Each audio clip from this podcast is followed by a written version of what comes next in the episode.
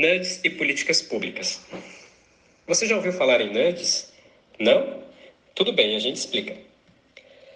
De uma maneira geral, nossas decisões são ruins, não estamos sempre atentos, desconhecemos todas as informações, nossas capacidades cognitivas não são ilimitadas e não possuímos total autocontrole.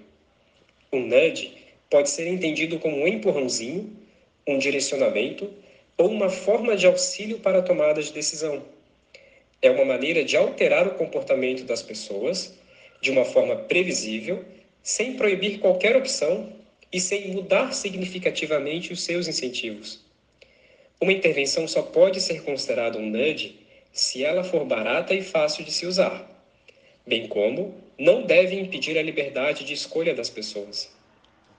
O nudge parte da premissa de que tudo é importante, de que os detalhes mais singelos podem causar grandes mudanças no comportamento das pessoas. É por isso que um nudge encontra-se bastante relacionado à ideia de paternalismo libertário. Quando uma determinada intervenção apresentar características proibitivas, cujo objetivo seja o direcionamento para um determinado comportamento, essa intervenção não poderá ser chamada de nudge. De maneira análoga, quando se expõe um grande número de opções sobre um determinado tema, também não se considera um nudge, pois não está ajudando o indivíduo a tomar uma decisão.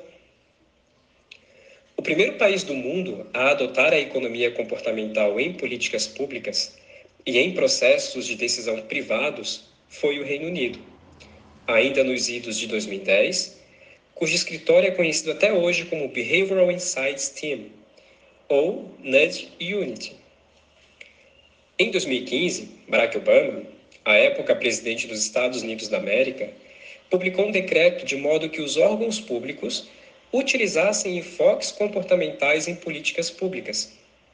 Ainda em 2015, ele criou o Social and Behavioral Sciences Team, vinculado à Casa Branca, que assessorava o governo americano nesta temática.